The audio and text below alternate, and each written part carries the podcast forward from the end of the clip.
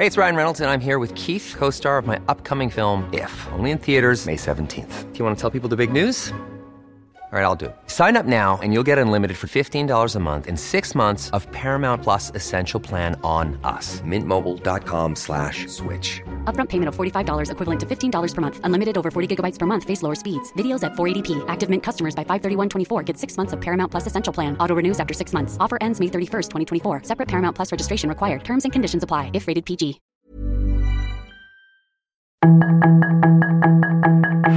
Tarde a tarde, lo que necesitas saber de forma ligera con un tono accesible. Solórzano, el referente informativo.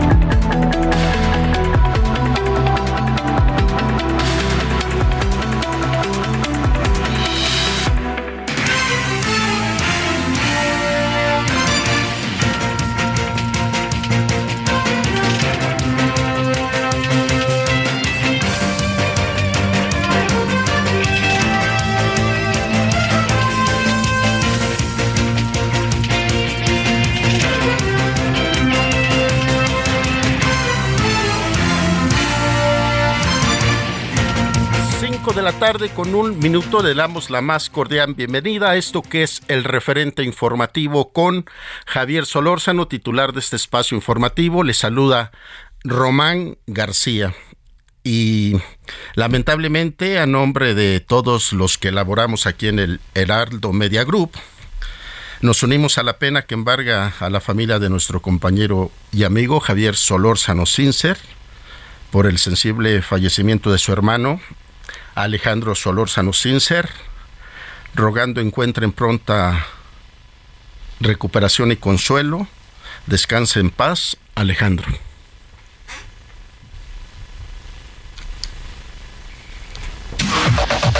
La información de último momento en el referente informativo. El titular de la Fiscalía General del Estado de Campeche, Renato Sales, solicitó a la Cámara de Diputados el desafuero del legislador y presidente nacional del PRI, Alejandro Moreno, como presunto responsable de enriquecimiento ilícito durante su gestión como gobernador de la entidad. Sales precisó que los audios de diversas conversaciones de Alejandro Moreno, dados a conocer por la gobernadora de la entidad, Laida Sansores, no forman parte de la solicitud de declaratoria de procedencia. El embajador de Estados Unidos en México, Ken Salazar, se pronunció por tener un respeto respeto absoluto a la soberanía de México y a la estrategia de seguridad impulsada por el gobierno del presidente Andrés Manuel López Obrador. Cuestionado sobre la violencia que se vivió en varias entidades del país la semana pasada, Salazar reconoció por otra parte que hay preocupación. Sin embargo, afirmó que está el compromiso de colaboración con el gobierno mexicano con quien aseguró hay entendimiento. Una jueza federal programó para noviembre próximo las audiencias intermedias con la acusación contra el exdirector de Petróleos Mexicanos Emilio Lozoya Austin para lograr un acuerdo en los casos Odebrecht y agronitrogenados. Funcionarios judiciales comentaron que la jueza de control del Centro de Justicia Penal Federal, Verónica Gutiérrez Fuentes, agendó para el 4 y 7 de noviembre las audiencias, procesos que ya cumplieron dos años y que se han ido aplazando por diversas razones. El gobierno federal acudirá a expertos internacionales para determinar acciones más precisas para el rescate de los 10 trabajadores atrapados desde hace 13 días en la mina El Pinabete, en Sabinas, Coahuila.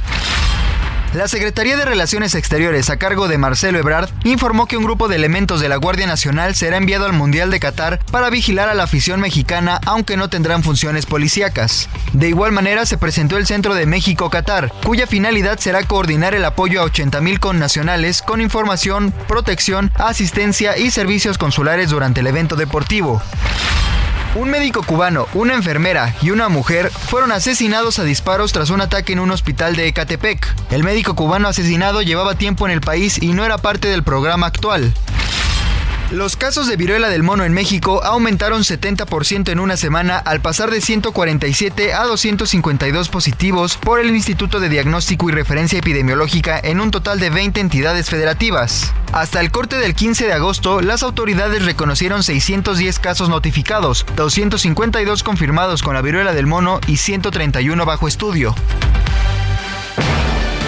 Solórzano, el referente informativo.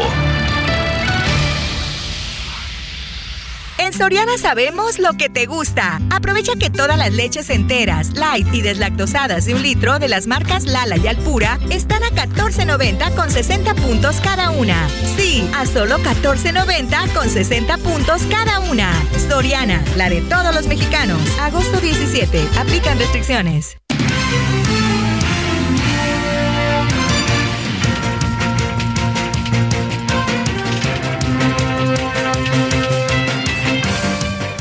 5 de la tarde con 5 minutos. Esto es el referente informativo a nombre de titular de este espacio, Javier Solórzano, a quien le hacemos llegar un fuerte abrazo y todo nuestro cariño. Le saluda nuevamente Román García. Saludamos a quienes nos siguen por Twitter a través de arroba Heraldo de México y también por arroba Heraldo Radio guion bajo a quienes nos siguen por Facebook en el Heraldo de México y por nuestra página de internet heraldodemexico.com.mx y desde esta cabina de en la Ciudad de México 98.5 saludamos a todos quienes nos escuchan en nuestra cadena del Heraldo Radio a lo largo y ancho de la República Mexicana. 5 de la tarde con 5 minutos nos vamos hasta Baja California, allá se encuentra nuestra compañera Ana Laura Wong, que la violencia no para. ¿Cómo estás Ana Laura? Muy buenas tardes. ¿Qué tal, Román? Buenas tardes, saludos con mucho gusto desde Tijuana. Y sí, como lo comentas, pues continúa la jornada violenta en Baja California. Los primeros hechos que sabemos ocurrieron desde el día viernes. Y ayer por la noche, pues continuaron estos incendios provocados por presuntos grupos criminales en el municipio de Ensenada. Fueron pues, cuatro, cuatro incendios de vehículos particulares el primer hecho eh, se dio alrededor de las 10 de la noche en, un fraccionamiento eh, de viviendas donde pues una camioneta estaba en llamas. Eh, al lugar pues sí acudieron elementos de bomberos, sofocaron el incendio y pues posteriormente estuvo elementos de la Fiscalía General del Estado y pues de hecho no hubo personas detenidas. Sin embargo, más tarde, alrededor de las 11 de la noche también se dio otro, otro incendio, esto sobre la carretera de la delegación Santo Tomás, que pues también en este hecho, incluso de los cuatro, de los tres hechos no hubo este, personas detenidas. En otro incidente pues fueron dos vehículos que, fueron incendiados, eh, también en un lote eh, baldío. Y bueno, pues los mismos, el mismo modo que se registró el fin de semana, prender fuego en vehículos particulares, eh, y bueno, hasta el momento las autoridades pues no han dado pues, posicionamiento respecto a estos últimos hechos. El alcalde de, Ensenada estuvo en Playa de Rosarito esta semana en un evento, en un concierto eh, que se realizó el fin de, de viernes a domingo. Eh, estuvo pues publicando fotografías con artistas, pero pues no ha dado respuesta a esos incidentes que han ocurrido en su municipio. Incluso él el sábado estuvo en Tijuana previo a su asistencia a este concierto y, y mencionaba pues que sí había desplegado más elementos policiales en el municipio de Ensenada, incluso eh, se colocaron filtros sobre la carretera de que va de Tijuana a Ensenada para pues mayor seguridad de los turistas que todavía pues están en este en esta en esta en esta región. Sin embargo, pues ocurren estos últimos hechos en el municipio de Ensenada. Hasta el momento únicamente 12 personas han sido trasladadas de, la ciudad fronteriza a la Ciudad de México, donde autoridades federales pues están realizando las eh, diligencias correspondientes en cuanto al proceso de estas personas que pues presuntamente fueron responsables de los incendios provocados acá en Baja California. Ah, ¿Y sabemos cuántas personas han sido detenidas? Sí, 12, 12 personas que fueron las que ya fueron trasladadas a Ciudad de México, 8 fueron el día sábado eh, y 4 el domingo. Eh, estas detenciones se realizaron en, el, en la capital del estado, en Mexicali, y fueron trasladados de Mexicali a Tijuana vía terrestre. llegaron a la área, a la base militar aquí este, en la ciudad de Tijuana y por la noche se dieron los traslados, el sábado por la noche y domingo alrededor de las 11 de la noche fue el último traslado de las cuatro personas detenidas desde día domingo hacia la Ciudad de México. Entonces estamos hablando de 12. Se había hablado de un número de 17 personas que habían sido detenidas porque hubo un poco de desinformación por parte de la alcaldesa de Tijuana, Monserrat Caballero Ramírez, que el día sábado pues mencionaba que habían sido 17 las personas detenidas y que habían sido trasladadas. Sin embargo, pues el fiscal general del Estado, Iván Carpio Sánchez, pues confirmó esta cifra el día domingo con, la, con el último traslado, que, que son de 12 personas. Ana Laura, eh, yo leí ahí algunas notas periodísticas y vi declaraciones de que algunos de estos 12 detenidos habían dicho que les habían pagado 3 mil pesos por cada auto incendiado. Incluso había dicho la fiscalía que dentro de estas, pues, eh, de las investigaciones que se tiene como parte de, de estas personas detenidas, eh, se habla que son del, cartel Jalisco Nueva Generación y estuvieron eh, operando primero en Tijuana y posteriormente se fueron a, la capital del estado, que fue Mexicali, y ahí pues fue la, detención. No, no dieron, eh, por parte de la Fiscalía General del Estado, no mencionaron pues cuánto se les había pagado, quién los había este, mandado, pero eh, que sí son integrantes de este, de este cartel. Si bien la, la, alcaldesa también lo había mencionado en una de eh, salidas del cuartel militar, que ya el fiscal se los había confirmado, que sí se trataba de este, pues de este crimen, de este, del cartel Jalisco Nueva Generación. Y Ana Laura me da la impresión que el sentir de la sociedad es que no quieren ya que eh, eh, se presenten más militares ni, ni la Guardia Nacional. Me, he escuchado testimonios que dicen que mejor entre los ciudadanos se van a cuidar. ¿No es así, mi queridísima Ana Laura? Sí, lo que pasa es que está, la verdad que el ambiente muy, muy tenso con la presencia de estos, de, esos elementos que arribaron el día sábado, de, pues, elementos de la Guardia Nacional, de militares, porque están en las calles, incluso fuera de las viviendas de diferentes eh, delegaciones de Tijuana, están justo, eh, eh, implementan operativos en diferentes horarios, se ponen fuera de viviendas y esto pues lo hace más, lo hace más tenso para las familias, porque pues apenas están, pues estamos pasando lo de los hechos violentos del fin de semana y ver pues más presencia de este tipo de, de operativos pues los pone más nerviosos, piensan que está sucediendo algo, pero pues son son operativos de vigilancia lo que están, lo que mantienen aquí en el estado, pero sí, sí hay mucha presencia de, militares en las principales vialidades y de la Guardia Nacional que te comento pues están haciendo operativos entre calles y esto pues sí, definitivamente tiene tensa la gente. Ana Laura nuestra compañera corresponsal allá en Baja California, te agradecemos mucho, que tengas buena tarde. Muchas gracias, bonita tarde también para ustedes. 5 de la tarde con 12 minutos, nos vamos ahora hasta Oaxaca, allá se encuentra nuestra compañera Karina García. ¿Cómo estás Karina? Muy buenas tardes. ¿Qué tal, Román? Muy buenas tardes. Pues informarte aquí que el gobierno de Oaxaca buscará blindar contra robos y otros delitos a los 570 municipios de la entidad con un programa de cámaras de vigilancia a través de un software de identificación especializado se ubicará en una nube digital las imágenes captadas por dichos instrumentos digitales.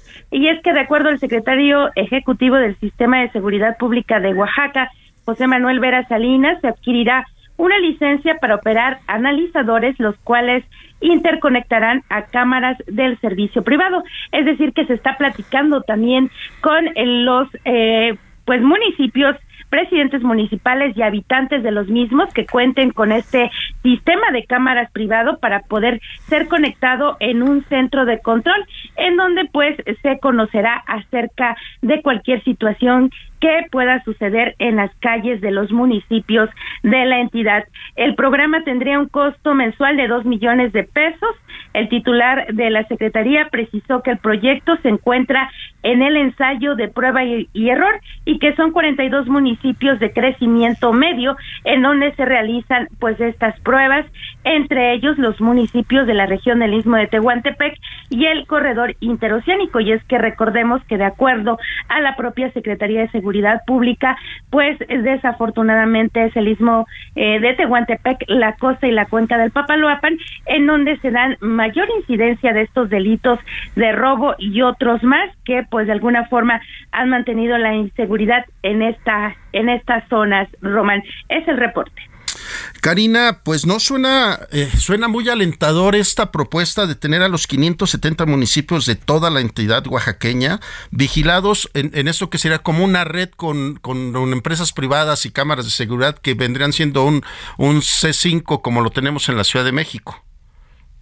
Así es, Román. De hecho, eh, el pasado fin de semana y durante el transcurso de la semana pasada ya algunos municipios como Santa Cruz, Jojocotlán y Miahuatlán de Porfirio Díaz ya eh, pues inauguraron su centro de control y comando, el C2, en donde pues también las autoridades intervendrán con este sistema digitalizado para poder pues vigilar gran parte de estos municipios, las calles y colonias de estos municipios, de los 570 municipios de Oaxaca. Karina García, te agradecemos mucho tu comunicación, que tengas muy buena tarde hasta allá, hasta Oaxaca. Muy buenas tardes, Rob. 5 de la tarde con casi 15 minutos. Ahora nos vamos hasta Sonora. Allá se encuentra nuestro compañero corresponsal Gerardo Moreno. ¿Cómo estás, Gerardo? Buenas tardes. ¿Qué tal, Román? Qué gusto. Buenas tardes, desde Sonora. Donde te quería platicar que los días de onda que extendía, donde se 15 personas encontradas sin vida. Eh, mi querido Gerardo, te estamos teniendo ahí este la digitalización de la llamada telefónica. Dame unos segundos para volver contigo hasta allá, hasta Sonora. Por lo pronto le quiero comentar que esta tarde le tenemos preparadas un, dos conversaciones. Una tiene que ver evidentemente con el tema de la seguridad en nuestro país y lo que tiene que ver con esta ola de violencia que se ha generado sobre todo allá en el norte de la República Mexicana tendríamos una conversación con el maestro Erubiel Tirado, que él es el coordinador del Diplomado de Seguridad Nacional, Democracia y Derechos Humanos de la Universidad Iberoamericana. También hemos preparado una conversación con la doctora Unice Rendón, para hablar sobre esta situación de que el Instituto Nacional de Migración debe informar sobre las muertes violentas de migrantes. Desde el año 2012 al 2021 no se tiene un registro de cuántas personas han desaparecido, violentado y asesinado. Entonces es una plática que consideramos va a ser de su interés. Vamos nuevamente con Gerardo Moreno. ¿Cómo estás Gerardo? Te escucho. Hola, ¿qué tal, Román García? Qué gusto saludarte. Ya nos escuchamos ya mejor aquí en la, en la señal. Ya estamos súper bien, mi querido Gerardo. Adelante, te escuchamos. Pues tengo acá noticias impactantes que reportarte desde el estado de Sonora. Y es que el día de hoy la Fiscalía logró identificar plenamente a cinco personas que fueron encontradas sin vida. Esto en un camino de terracería del municipio de Rosario Tezopaco, al sur de nuestro estado de Sonora, donde te platico que la mayoría resultaron ser jóvenes de entre los 17 y los 22 años de edad. Se trata de Eladio Roberto, de 22 años, Cusberto de 49, Cuberto también de 21, Héctor Alexander de 20 y un joven de 20 años de edad, todos identificados plenamente por sus familiares en el servicio médico forense, personas pues que fueron lamentablemente privadas de su vida por armas de fuego. Te platico que las personas fueron encontradas el pasado domingo por la tarde noche arrojadas a un costado del kilómetro 14 del camino de terracería que va desde el rancho Paredones a Cucapaco, esto en el municipio de Rosario Tezopaco, acá en Sonora. Al recibir el reporte personal de la base operativa de Cajeme, que era la más cercana a este lugar, pues se trasladó al lugar donde pues levantó los cuerpos y comenzó la, la investigación correspondiente, levantando en el lugar evidencia pues varios casquillos percutidos de diferentes armas de fuego, algunas pues de alto poder, las cuales pues ya se están analizando en el laboratorio de científica forense.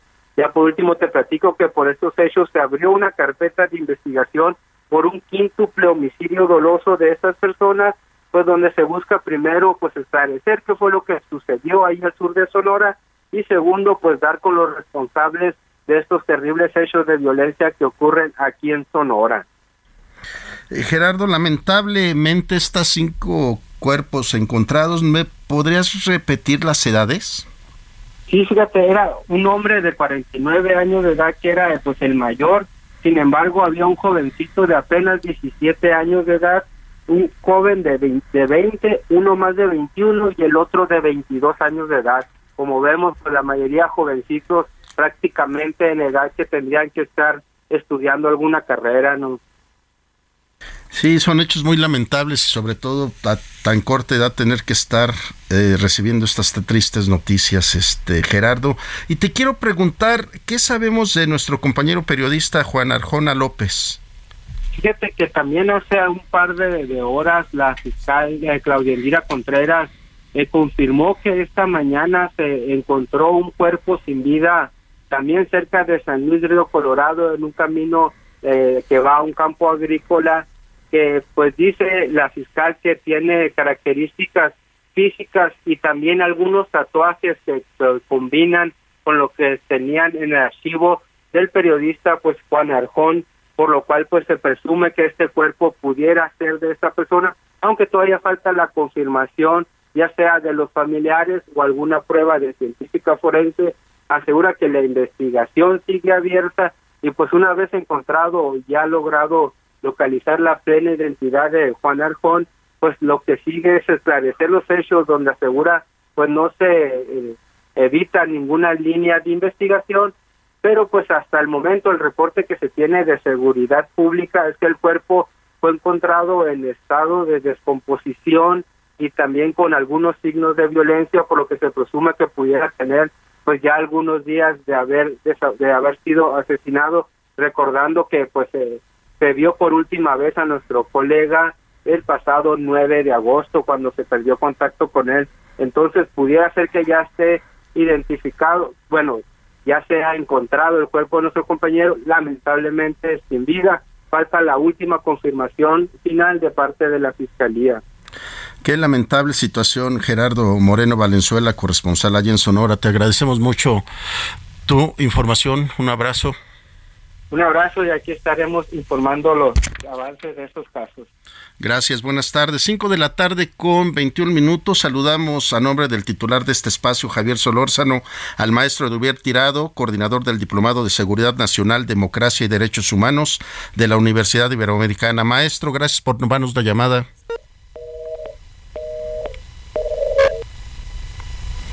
Bueno, parece ser que la tecnología nos falló ahí con la llamada del profesor Erubiel Tirado y con él vamos a hablar sobre esta situación. Y Hola, hola. Ah, maestro, ¿cómo está? Buenas tardes. Ah, ¿qué tal, Román? Un saludo para usted y su auditoria.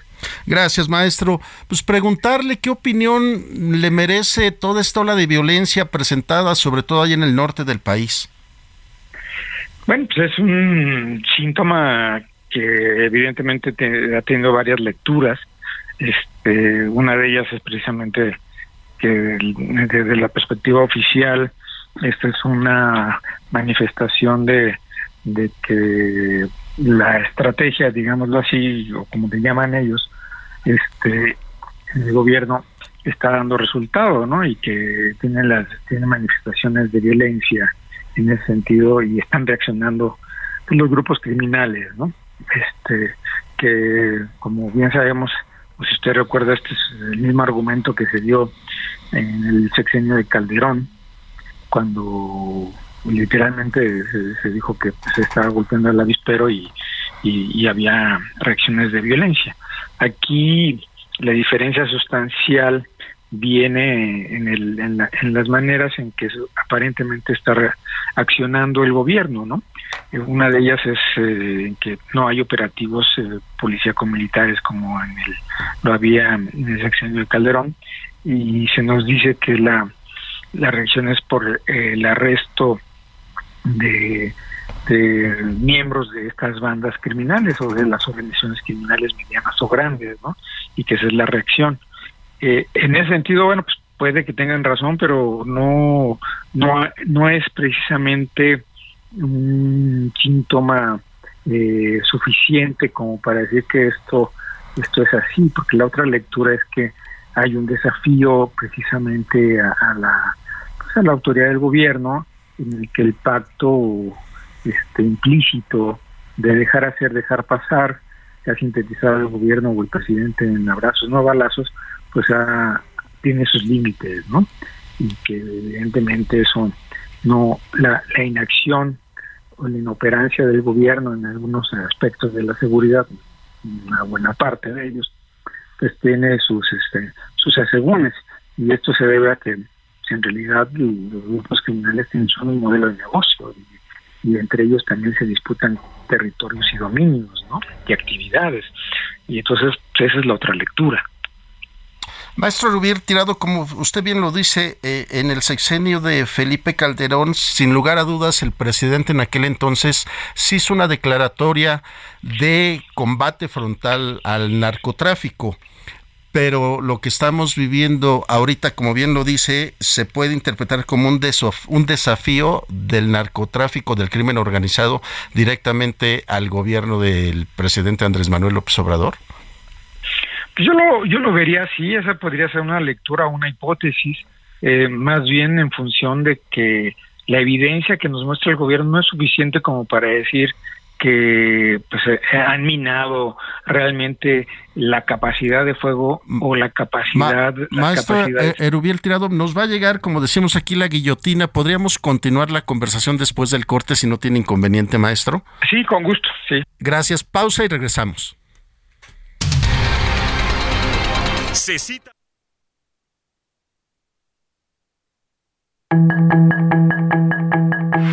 El referente informativo regresa luego de una pausa.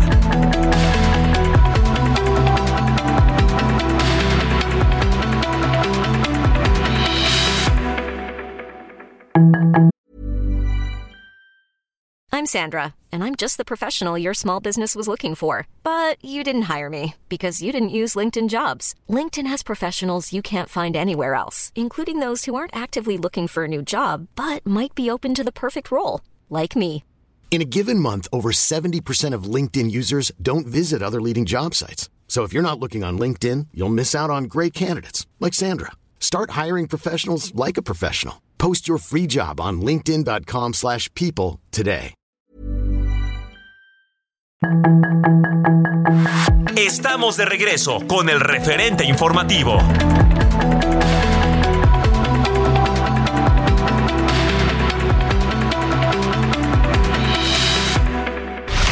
En el referente informativo le presentamos información relevante. Titular de la Fiscalía General del Estado de Campeche solicitó el desafuero del legislador y presidente nacional del PRI, Alejandro Moreno. Detienen a El Tigre, presunto jefe de plaza del cártel Jalisco Nueva Generación en Minatitlán. Gatilleros atacan sede de la policía y secuestran a cuatro en San Luis Potosí. Guardia Nacional viajará a Qatar para vigilar a los 80.000 mexicanos que asistirán al Mundial. Localizan posible cuerpo del periodista asesinado en San Luis Río, Colorado. México pedirá apoyo internacional para rescatar a los mineros en Sabinas, Coahuila. Aprueban vacuna bivalente de Moderna en Reino Unido. Aseguradoras pagan más de 3 mil millones de dólares por COVID-19. México registra 252 casos positivos de viruela del mono. En Soriana encuentras la mayor calidad. Lleva pollo entero fresco a 38.90 el kilo. Sí, a solo 38.90 el kilo. O la milanesa de res pulpa blanca a 158 pesos el kilo. Sí, a solo 158 pesos el kilo. Soriana, la de todos los mexicanos. Agosto 17. Aplican restricciones. La tarde con 32 minutos. Les saludamos nuevamente a nombre del titular de este espacio informativo, Javier Solórzano. Le da nuevamente las buenas tardes, Román García. Le agradecemos mucho al maestro Erubiel Tirado, coordinador del Diplomado de Seguridad Nacional, Democracia y Derechos Humanos de la Universidad Iberoamericana, que nos haya esperado estos minutos en la línea. Maestro, entonces nos quedamos en que es un totalmente desafío por parte del cártel Jalisco Nueva Generación ante la estrategia de seguridad que ha implementado el gobierno federal.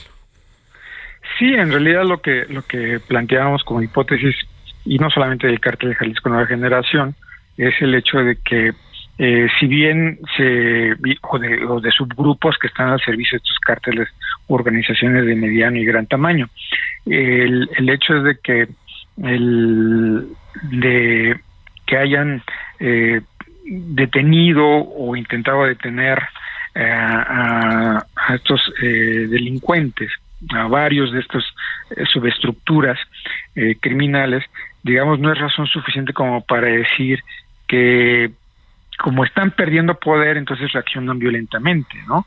El, en términos generales, este, lo que vemos sigue siendo un pues manifestaciones constantes eh, en diferentes lugares del país de violencia criminal tanto por el crimen organizado como pues por los grupos o la delincuencia ordinaria y esto en, términos generales habla también de que pues el gobierno no ha tenido las suficientes capacidades para para fortalecer la, la contención y la y la persecución de los delitos eso para mí eso es, un ese es el digamos el argumento contrario a la postura oficial que, que se está planteando no este sin sin menoscabo evidentemente de que haya en efecto reacciones pero lo que vemos realmente pues son son reacomodos pugnas por dominio, agotamiento de los pactos locales o regionales de una pax narca de la que eh, pues ha ido conformando en los últimos tres años, ¿no? Entonces, eh, yo creo que eso es lo que estamos viendo, ¿no? En, términos generales, ¿no? Repito, no es razón suficiente el hecho de que el, arresto de cientos de, personas presuntamente vinculadas a estos grupos o subgrupos, este, eh, sean los, sea la, la, causa principal de la violencia que tenemos eh, actualmente, ¿no? Entonces a mí la verdad me preocupa que no le preocupe el presidente.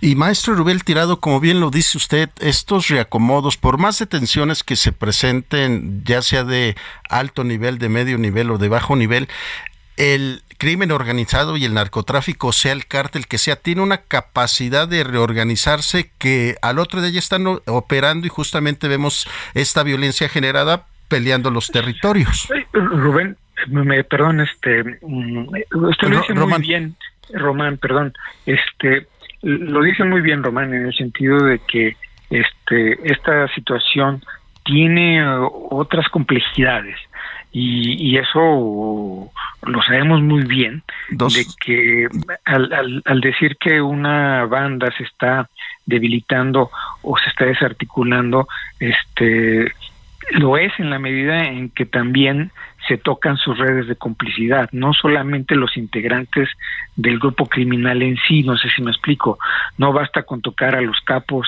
o a los lugartenientes o a los algunos operarios importantes, no, a los financieros, etcétera, etcétera, o, o simplemente también por haber este asegurado cargamentos o, o confiscado armas, es decir, se necesita desarticular toda una red de complicidades que hay ¿no? A mí me llama mucho la atención precisamente que para algunos analistas esto es síntoma de que hay una mejor coordinación ahora que hay que hay este gobiernos de Morena donde se está actuando, ¿no?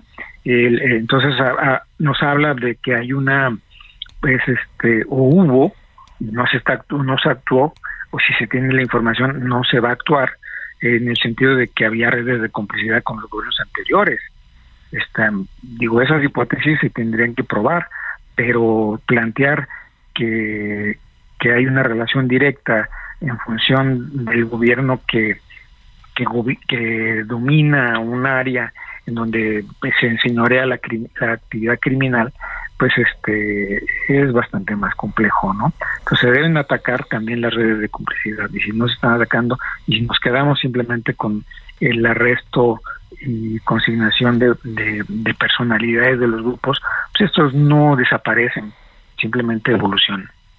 Sí, totalmente de acuerdo, maestro Rubiel, tirado con usted, porque hasta donde sabemos la detención de estas, al principio decían 17, ahora sabemos que son 12, acaban siendo personajes menores que incluso veíamos en sus declaraciones que les iban a pagar o les pagaban 3 mil pesos por automóvil incendiado.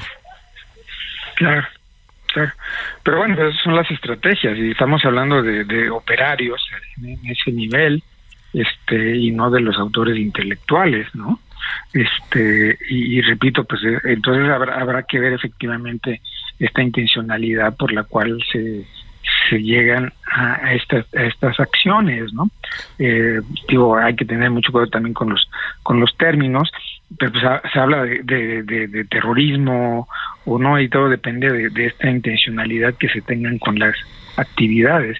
Esa es la hipótesis que está planteando este algunos analistas o cómo la quiere descalificar el gobierno, pues, pues la, la veremos. Lo que sí es cierto es que hay realmente una actividad manifiesta de la criminalidad en el país, ¿no? Y eh, que es palpable, ¿no? Haya, haya o no víctimas, digo, evidentemente, y el asunto es, precisamente preocupante. Sí, demasiado preocupante. Y maestro Rubiel Tirado, ¿cómo, o, más bien la pregunta es, eh, ¿por qué atacan particularmente estas tiendas de conveniencia, pues conocidas por todos nosotros como los Oxos? Bueno, es una eh, pregunta muy muy interesante en el sentido de que precisamente ahí hay una una una hipótesis que se puede plantear en términos hasta políticos, ¿no? Porque pertenecen a, un grupo empresarial que no es afín al gobierno y sabemos que hay grupos criminales que son afines al gobierno. Este, esa es una hipótesis, esa podría ser y, no, no no sería tan descabellado si consideramos los indicios que hay, no si si podamos hablar de tendencia real o, peor aún hasta de un patrón, pero sí cuando menos los indicios suficientes de que hay este grupos criminales afines al gobierno. No sé qué decirlo. Sí, definitivamente. Y también otra hipótesis que por ahí escuchaba es que estas tiendas de conveniencia no pagan derecho de piso y sirve también como para intimidar al pequeño abarrotero que tiene sus dos o tres tiendas en la misma colonia y ellos sí les obligan el derecho de piso como, mira lo que te va a pasar si no sigues pagando, ¿no, maestro? Claro, pues sí, es precisamente un, un actuar mafioso y evidentemente como, como, bien apunta Román, pues es multifactorial, ¿no? Y, y, desgraciadamente no podemos hablar de, de coincidencias en estos escenarios. Maestro Rubel Tirado, le agradecemos mucho su tiempo, le estaremos en comunicación y le estaremos buscando de nueva cuenta. No, a sus órdenes y abrazo a Javier. Gracias, maestro Erubiel Tirado, coordinador del Diplomado de Seguridad Nacional, Democracia y Derechos Humanos de la Universidad Iberoamericana. 5 de la tarde con 40 minutos. Solórzano, el referente informativo.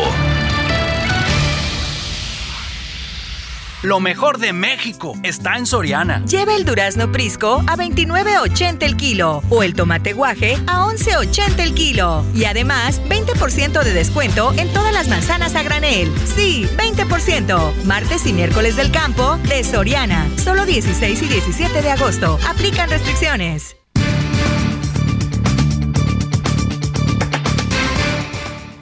Un 41 minutos. A nombre de Javier Solórzano, titular de este espacio, le saluda nuevamente Román García y le damos la más cordial bienvenida a la doctora Eunice Rendón. Ella es coordinadora nacional de Agenda Migrante. Eunice, ¿cómo estás? Muy buenas tardes. Gracias por tomarnos la llamada. Hola, ¿cómo estás? Buenas tardes. Eh, doctora Eunice, el Instituto Nacional de Migración debe dar a conocer el número de muertes por violencia en México contra personas migrantes, pero al parecer dicen que no tienen esa información. ¿Qué podríamos pensar de ello, doctora Eunice Rendón? Pues mira, creo que a partir de esta determinación que hace el INAI, ¿no? Que menciona que debe eh, informar al respecto porque tiene facultades para hacerlo, este, creo que eh, el instituto debe quizá replantear esa respuesta y quizá también hacerlo de la mano con otras instancias que tengan información al respecto. Finalmente, aquí lo que lo que argumenta el instituto el INAI es que pues tiene que haber un acceso a esa información de manera pública, ¿no? Lo dicho por el comisionado Francisco Javier Acuña, justamente dijo que esta información que se le pidió al instituto es de interés público y, eh, y bueno, también mencionó que declararla inexistente como sucedió, pues es, es de alguna forma negar el derecho al acceso a la información que está establecido en la Constitución y en las leyes. Entonces, ahora veremos también, a ver, en estos temas de, de de transparencia, acceso a información, muchas veces llegan a las dependencias las solicitudes y a veces pues no van a las áreas adecuadas, ¿no? Entonces creo que aquí va a ser importante la respuesta del instituto con respecto a este tema, que además pues sí es un, un tema, creo yo, de interés público, ¿no? De cuántos migrantes y de qué nacionalidad son aquellos que han muerto ahí en este pues en, en los trayectos no que es la es digamos la parte central de la pregunta de transparencia porque además, doctora Eunice Rendón, no solo hablamos de, de, un informe de uno o dos años, hablamos del 2012 al 2021.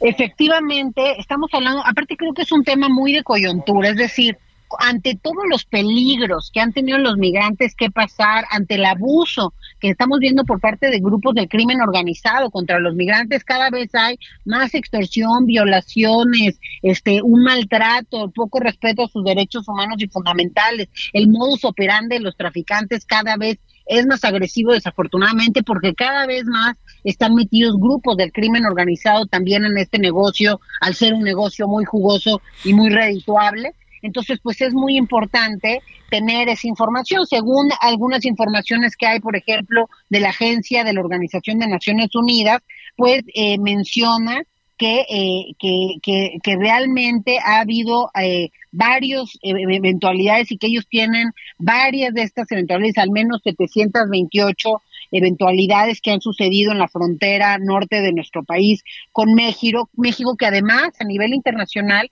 es una de las tres ubicaciones mundialmente reconocidas como más mortífera en el mundo. También, pues hay otros cálculos internacionales de cuántas personas han muerto en el intento y también es un número que ha ido a la alza a pesar de la cifra negra que se tiene en este sentido, ¿no?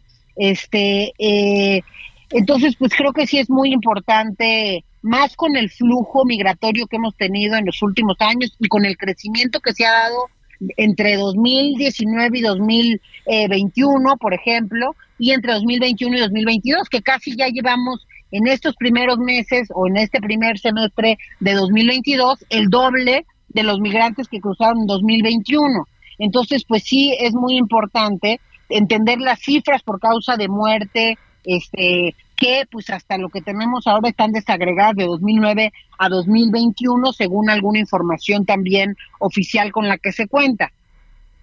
Porque además, doctora Unice Rendón, bien lo, bien lo citas, esta cifra negra, pues es este eh, difícil tener los números precisos en el sentido de llega una persona que quiere llegar a Estados Unidos, llegan los grupos delictivos, lo, lo secuestran, lo amenazan, lo, lo, lo, eh, tratan de, de convencer de que transporte droga y llega a Estados Unidos, lo detienen, lo meten a la cárcel eh, y a los que ya lo lograron pasar, eh, hacen las este las famosas revisiones y los levantan y los regresan. Mm. Es, es una vida realmente muy deplorable y triste la que pasan los migrantes. Pues mira, sí creo que es todo esto que mencionas, pero además digo, mira, considerando también los riesgos propios del viaje. Y como tú mencionabas, la cifra, tengo un caso de la semana pasada, un migrante de Puebla, de Atlisco, que él lo que hizo, pues le pagó 50 mil pesos allá al pollero, se fue, él vendió un pequeño terrenito que tenía para irse, traerlo en la mochila, los traficantes se dan cuenta de esto y a la hora de cruzarlo por un túnel lo dan de tubazos y lo matan según ellos. No murió, pero lo dejaron ahí enterrado. Él rasca la tierra porque está vivo, sale, tuvo que estar en el hospital tres meses, le operaron el cráneo, bueno, una serie de cosas que pues si él hubiera quedado ahí enterrado nadie se entera, ¿no? Entonces creo que sí es muy importante también considerar estas dificultades de esta cifra negra, estos abusos que se dan.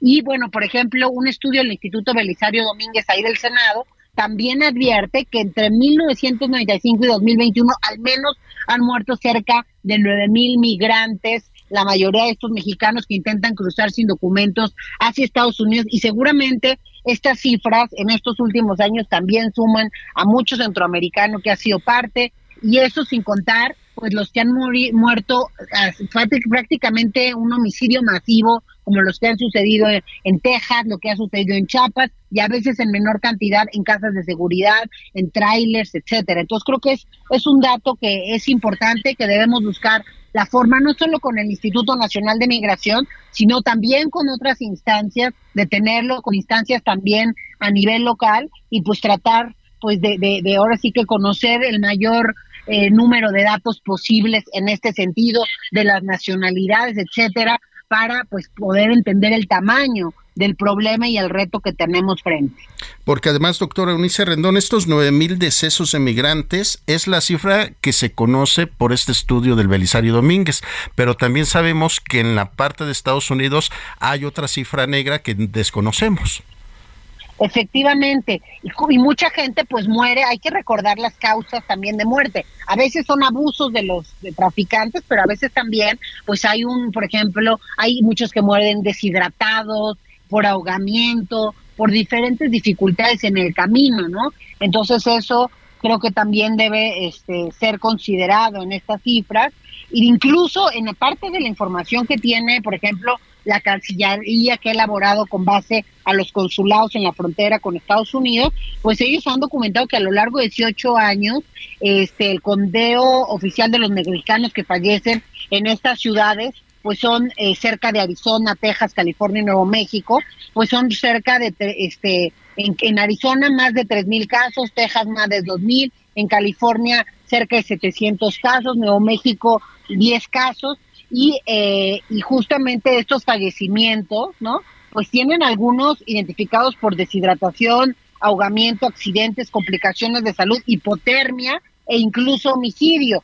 Y otros dos mil y tantos casos ni siquiera tienen bien clasificada la causa, simplemente hice otras causas de muerte. Entonces creo que todo esto pues tiene que jugar para afinar la información y bueno, por supuesto que sea del eh, pues pública, ¿no? Así es, doctora Eunice Rendón, lamentable todo lo que pasan estas personas que tratan de cruzar hacia Estados Unidos. Te agradecemos mucho la comunicación, doctora Eunice Rendón, coordinadora nacional de Agenda Migrante, y sin lugar a dudas estaremos dándole seguimiento a este tema. Muchas gracias a ti, buenas tardes. Gracias, doctora, buenas tardes. Solórzano, el referente informativo. Balance Inmobiliario es presentado por Centro Urbano. Estrena hoy Casa Odepa en 20. Grandes promociones en Tecámac, Querétaro, Puebla, Cancún, Playa del Carmen y Monterrey. Tu mejor hogar e inversión está en 20. Búscanos en 20.com.mx.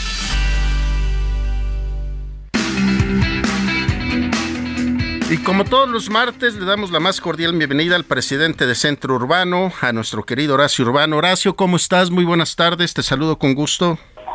Querido Román, pues muy bien, muy buenas tardes, qué gusto saludarte. Pues querido Horacio, como bien lo dices, han subido los precios, pero en algunos estados y en algunos municipios se han registrado con mayor, con mayor enjundia, como decimos. Fíjate que sí, eh, eh, hace unos días la Sociedad Hipotecaria Federal, que es el Banco de Desarrollo que en México para temas de vivienda, emitió su reporte de cuál era el comportamiento de los precios de las viviendas ligadas a un crédito hipotecario. Y el reporte lo que nos dice es que al cierre del segundo trimestre del año habían crecido los precios en promedio nacional 8% con relación al mismo al mismo periodo del año anterior, lo cual, pues sí, sí, si bien no es algo que un escándalo, que es significativo, sobre todo si entendemos que ese es el promedio, pero que los promedios siempre nos no nos, nos ocultan qué es lo que pasa en las diferentes localidades, ¿no? Entonces es muy interesante ver lo que pasa en los diferentes lugares para así entender que hay un incremento de 8% en el precio promedio de, las viviendas en México, pero hay lugares, estados y municipios donde este incremento se siente más. Y querido Horacio, ¿este eh, incremento lo tienes detectado? ¿Cuál es algún estado en particular? Mira, sí, eh, eh, hay varias cosas a, decir de esto. Uno de ellos es que este incremento de precios se ve reflejado en que el precio promedio de una vivienda ligada a un crédito hipotecario en México ya está por encima de un millón quinientos mil pesos, lo que es muy preocupante porque está evidentemente muy fuera del alcance de, de, la mayoría de la población. Ahora, si vemos que, que este, este 8% de incremento es lo que está pasando a nivel nacional. Está claro que el comportamiento es diferente según la zona metropolitana, según el estado y según el municipio. Mira, voy a dar unos datos, por ejemplo, de lo que está pasando. En la zona metropolitana del, del, Valle de México el incremento fue del 6.4%, esto es por debajo del promedio nacional. Y no es que en la Ciudad de México no hayan subido los precios, lo que pasa es que lo que no hay es oferta de vivienda, no se están haciendo casas en la Ciudad de México. Entonces eso hace que el precio se vea que el incremento es menor porque la realidad es que no hay menos. En otras ciudades, ciudades referentes para entender lo que pasa en el país como Guadalajara o Monterrey, los incrementos de los precios están justamente en ese rango del 8%, que es lo que nos marca el promedio nacional, ¿no? Vemos otros lugares como Toluca, donde el incremento está en 6%, en Tijuana, que está en 11.2% de los incrementos altos, y en las zonas metropolitanas de León y de Querétaro está en 6.7%, 7%. Están por debajo del promedio del que Esto es interesante porque ya nos deja ver claramente que hay estados donde, las alzas son muy marcadas. Yo te diría que el estado donde las alzas son muy muy marcadas, bueno, no lo digo yo, lo dicen los datos del Secretaría Federal, el estado del país donde más han subido los precios de la vivienda es Quintana Roo, donde el incremento está 12.9%, esto es más de 50% por encima del promedio nacional, que es muy alto. Y esto evidentemente responde a que es un mercado, todo el mercado de, de, de Quintana Roo, con un tinte turístico muy importante, mucho trabajador de la industria turística y además mucho comprador inversionista que compra para rentarlo vía Airbnb y eso le da una plusvalía a las propiedades que hace que los precios se eleven. Entonces, Quintana Roo es el estado donde más ha crecido. Y mira, te voy a dar el dato cuál es el estado donde menos ha crecido los precios de la vivienda de Zacatecas. Zacatecas el, precio de la vivienda ha subido 4.5%, que es el menor incremento a nivel nacional. Eh, obviamente, eh, Zacatecas es un lugar donde el perfil del empleo es totalmente diferente, es un empleo mayoritariamente del campo, hay poco empleado del sector privado afiliado al Infonavit, entonces es un mercado donde la verdad eh, la operación de la vivienda desafortunadamente es bastante poca. no Ahora, si nos vamos a ver lo que pasa en municipios, si veíamos que Quintana Roo es el estado eh, con el mayor incremento en los precios de la vivienda, a nivel municipal, el municipio donde fueron mayores las alzas en los precios fue Los Cabos, Baja California. Es muy parecido al efecto de Quintana Roo, que es por el, mi, turístico. Mi querido Horacio, nos, se nos acaba el tiempo, pero ya escuchamos los incrementos más bajos y más altos. Te mando un abrazo. Balance Inmobiliario fue presentado por Centro Urbano. Hasta aquí Solórzano, el referente informativo.